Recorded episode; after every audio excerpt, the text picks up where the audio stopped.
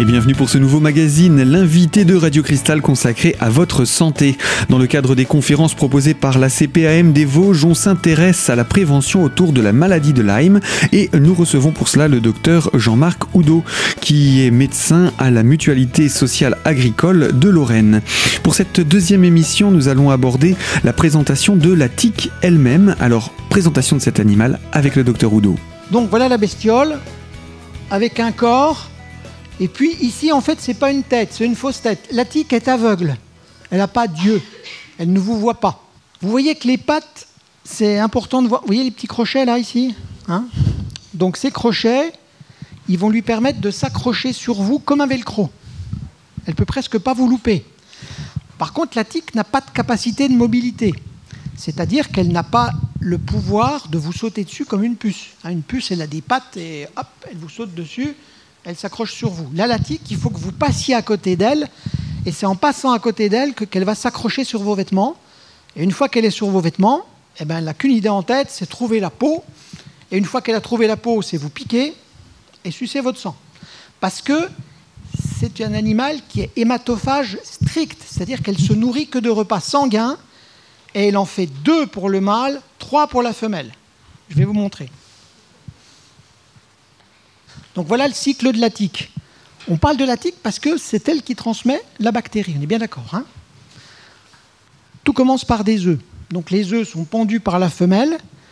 Euh, ils sont enfouis un peu dans le sol.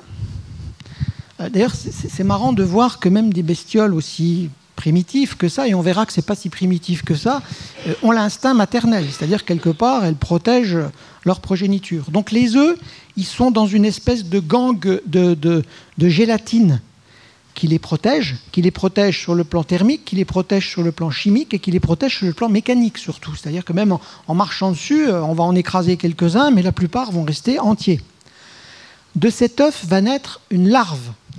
Alors, normalement, cette larve, elle est indemne de bactéries, jusqu'à ce qu'on prouve avec certitude qu'éventuellement, si la femelle est contaminée par la Borrelia, peut-être qu'elle contamine ses œufs et donc que peut-être les larves naissent déjà contaminées.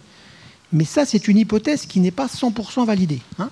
Donc, pour l'instant, disons qu'une larve naît a priori indemne de la bactérie. La larve, donc, euh, la vie de la tique, c'est triste comme tout. Hein. La vie de la tique, c'est. Euh, elle a un énorme besoin, la tique.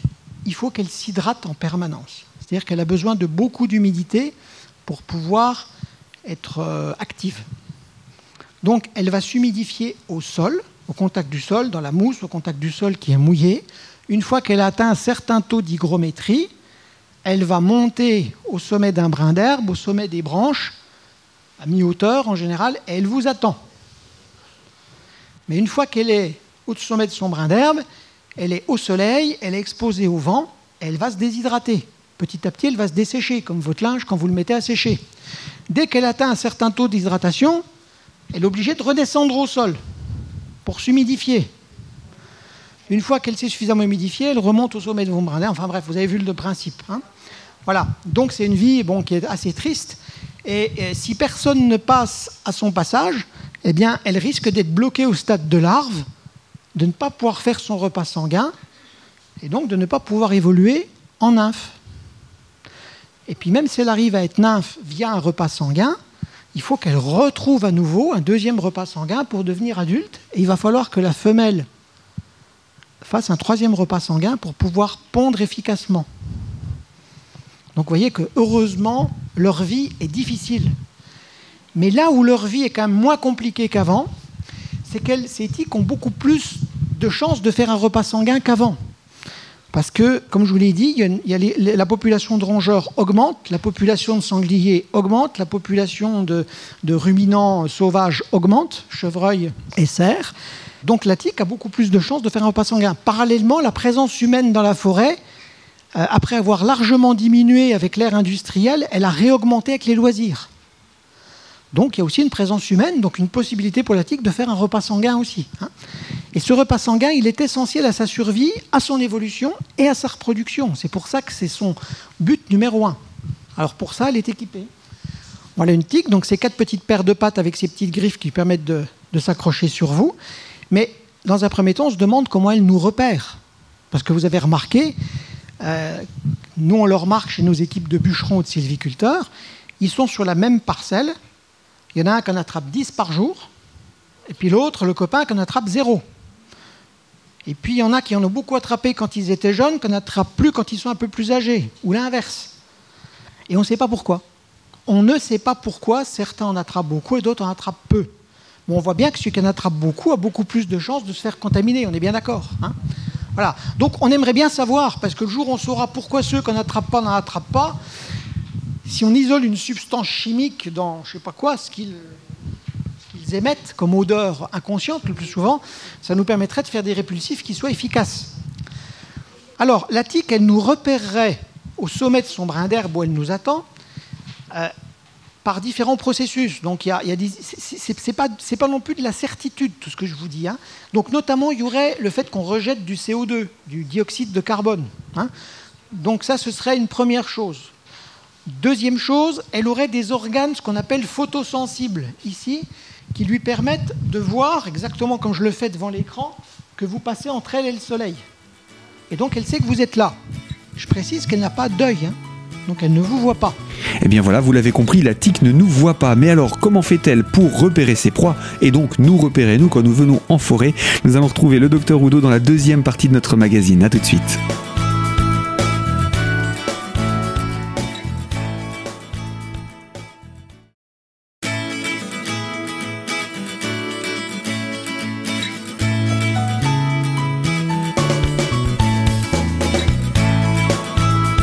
L'invité de Radio Cristal spécial santé consacré à la prévention de la maladie de Lyme en compagnie du docteur Oudot. Deuxième partie, on s'intéresse donc à la tique qui transporte et véhicule cette maladie et bien d'autres. Et donc cet animal qui ne nous voit pas, comment fait-il pour nous repérer? Nous retrouvons le docteur Oudot pour faire le point là-dessus. Elle serait effectivement sensible, on parle de d'odeur, hein, de transpiration, mais on ne sait pas comment il faut les appeler, des phéromones, c'est-à-dire c'est des odeurs inconscientes qui sont attirantes ou répulsives. Voilà. Mais dès que vous passez à portée, avec ses petites griffes, elle s'accroche sur vous et, ensuite elle essaie de trouver la peau. Une fois qu'elle est sur votre pantalon, eh bien, elle va essayer de trouver le plus vite possible la peau. Donc là, c'est pour ça que vous les voyez souvent courir sur le pantalon. Hein. parce que là, elles savent qu'elles sont en situation de grand danger. Il ne faut pas que vous ayez le temps de la repérer. Donc là, elles sont capables de, de courir quand même, alors qu'autrement, quand elles sont dans la nature, elles vivent dans un mètre carré.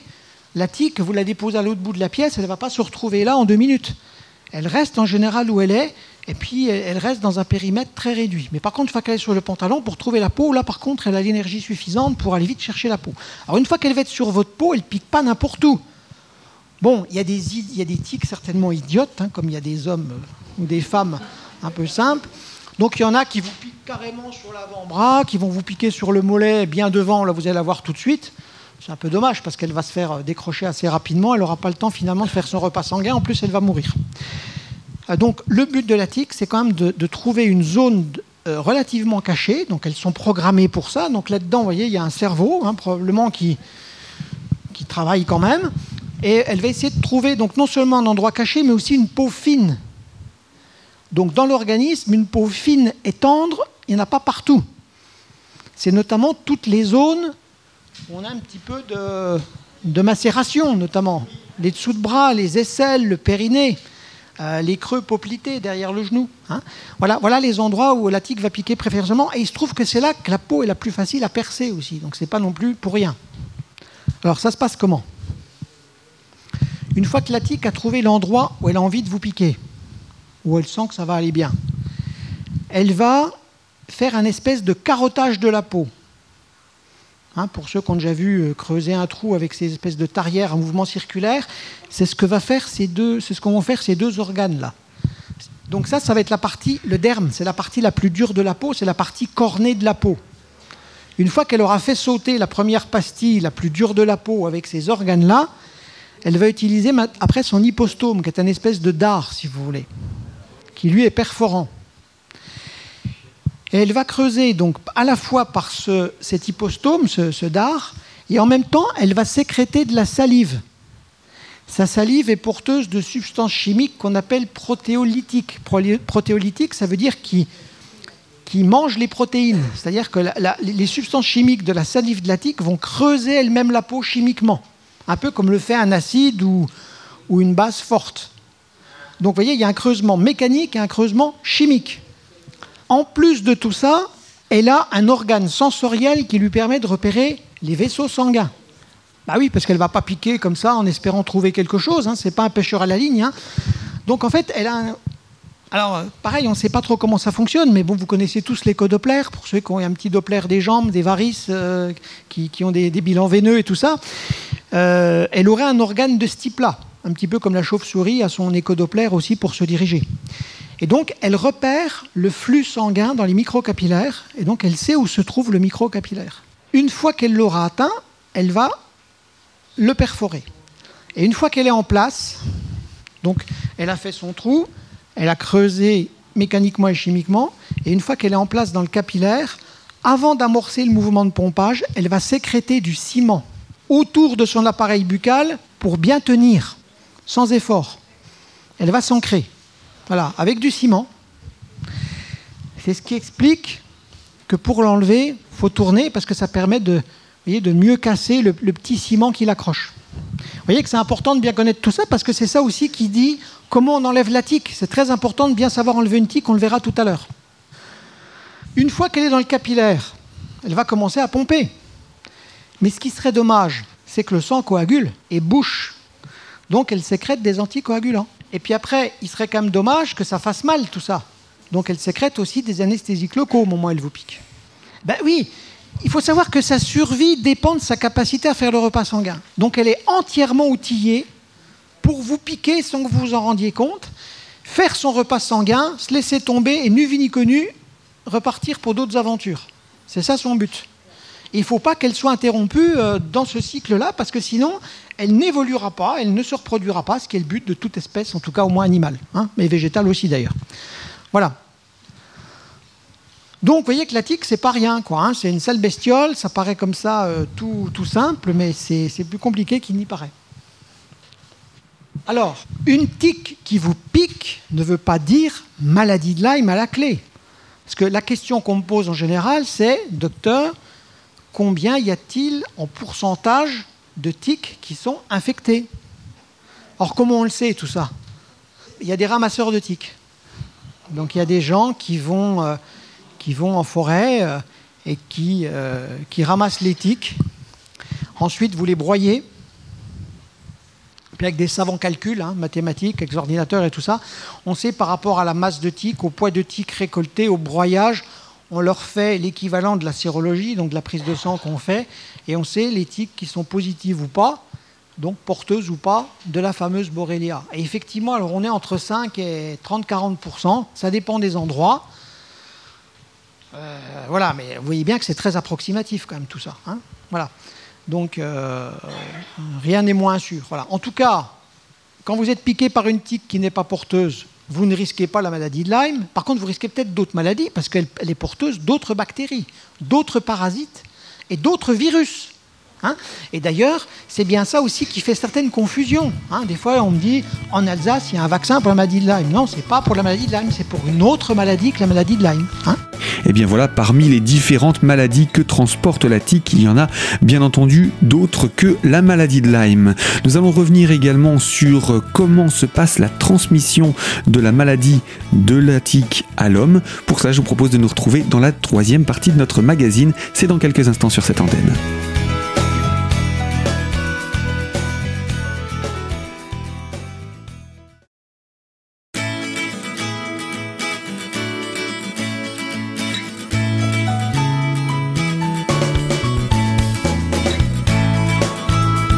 L'invité de Radio Cristal, troisième partie consacrée donc à la prévention de la maladie de Lyme. La santé est à l'honneur avec la CPAM des Vosges.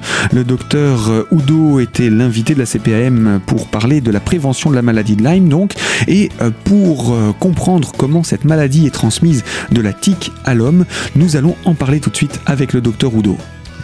Alors, si par contre vous avez la malchance d'être piqué par une tique qui est porteuse de la bactérie, eh bien, à l'occasion du repas sanguin, elle va vous le transmettre. Alors avant, pour vous dire que les connaissances évoluent, avant on disait que la bactérie était hébergée dans le tube digestif de la tique, qu'il fallait qu'elle mange une certaine quantité, qu'elle se remplisse, qu'elle se mette sous tension par le remplissage, et qu'ensuite, comme nous, quand on a bien mangé, qu'est-ce qu'on fait? On rote, on va appeler ça comme ça, on fait une petite éructation. Et eh bien la tique faisait la même chose, enfin fait la même chose, et on disait que c'est à cette occasion-là qu'elle vous transmettait la bactérie de son tube digestif. Aujourd'hui, on sait, les entomologistes ont fait beaucoup d'études là-dessus, on sait que effectivement la bactérie est hébergée dans le tube digestif de la tique, mais par contre, dès que la tique est implantée, il y a un signal qui est envoyé à la bactérie. Donc vous voyez que ces deux êtres, la tique et la bactérie, vivent en étroite collaboration. De toute façon, la bactérie ne peut pas, ne peut pas devenir infectante si elle n'est pas hébergée au préalable par la tique. Hein. Mais la tique elle-même donc envoie un signal. Enfin, je sais pas, on ne sait pas si c'est la tique, on ne sait pas ce qui envoie le signal. Mais dès que l'implantation est faite, il y a un signal qui est envoyé à la bactérie qui va passer par les, organes circulatoires de la tique du tube digestif dans les glandes salivaires. Et donc la tique va vous le transmettre, la bactérie, par sa salive. Et vous avez vu que sa salive, elle la sécrète assez tôt, puisqu'elle s'en sert pour creuser. Hein voilà. Donc, classiquement, on disait avant, pas de contamination si vous n'avez pas été, euh, si vous n'avez pas une tique implantée depuis plus de 24 heures, etc. Aujourd'hui, on dit 6 heures. En dessous de 6 heures, le risque est peu important, mais quand on parle de risque, on est bien sur de la statistique, hein, on n'est pas sur de la certitude. Mais en tout cas, on ne dit plus aujourd'hui, en dessous de 24 heures, en dessous de 48 heures, vous risquez rien. Ce n'est pas vrai. Vous risquez de vous faire contaminer sur des durées beaucoup plus courtes. Et parmi les gens qui ont une maladie de Lyme, documentée certaine, eh bien, la moitié n'ont jamais vu de tique. Donc, ils n'ont jamais vu la tique qui les a contaminés. Parce que la piqûre et la régurgitation a euh, n'a pas été perçue par la personne elle-même. Mais pourtant, c'est sûr qu'ils ont une tique, parce qu'il n'y a pas d'autre transmission possible.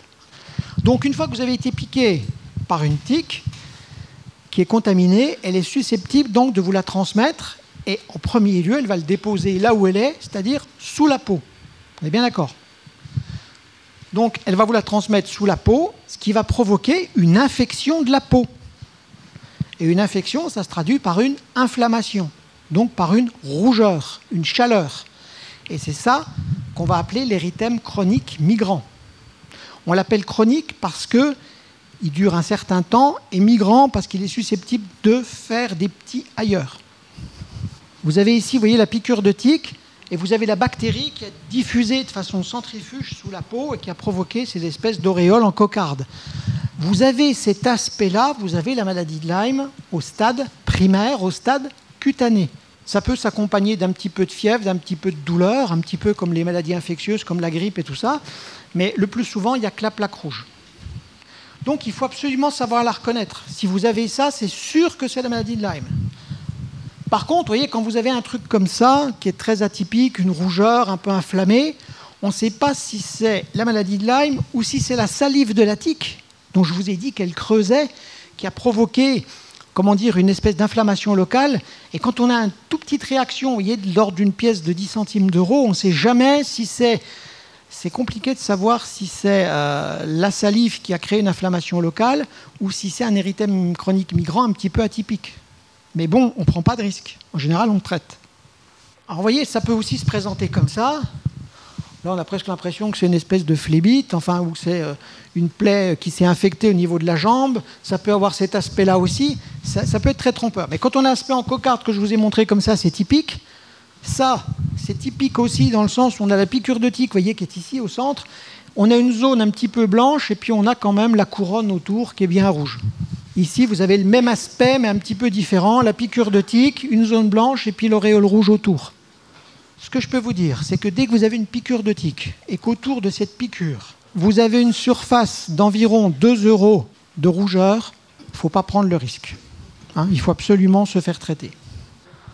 Alors, vous voyez, des fois, vous avez des aspects comme ça. Vous avez quand même l'auréole ici qu'on voit un petit peu, la piqûre de tique ici qui est au centre, la piqûre de tique est ici, mais elle s'est infectée, mais elle s'est infectée cette fois-ci par des microbes euh, banaux, hein.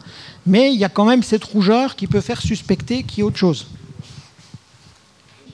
On va dire que dès que vous avez une lésion où c'est les bords, enfin la périphérie qui est plus rouge que le centre, il faut tout de suite le soupçonner quand même. Hein.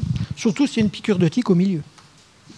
S'il y a eu beaucoup de microbes, parce qu'en fait, pour faire une maladie infectieuse, il faut qu'il y ait un microbe, mais il faut qu'il y ait ce qu'on appelle une charge bactérienne, c'est-à-dire qu'il faut qu'il y ait une quantité de microbes suffisamment importante pour provoquer la maladie. Hein.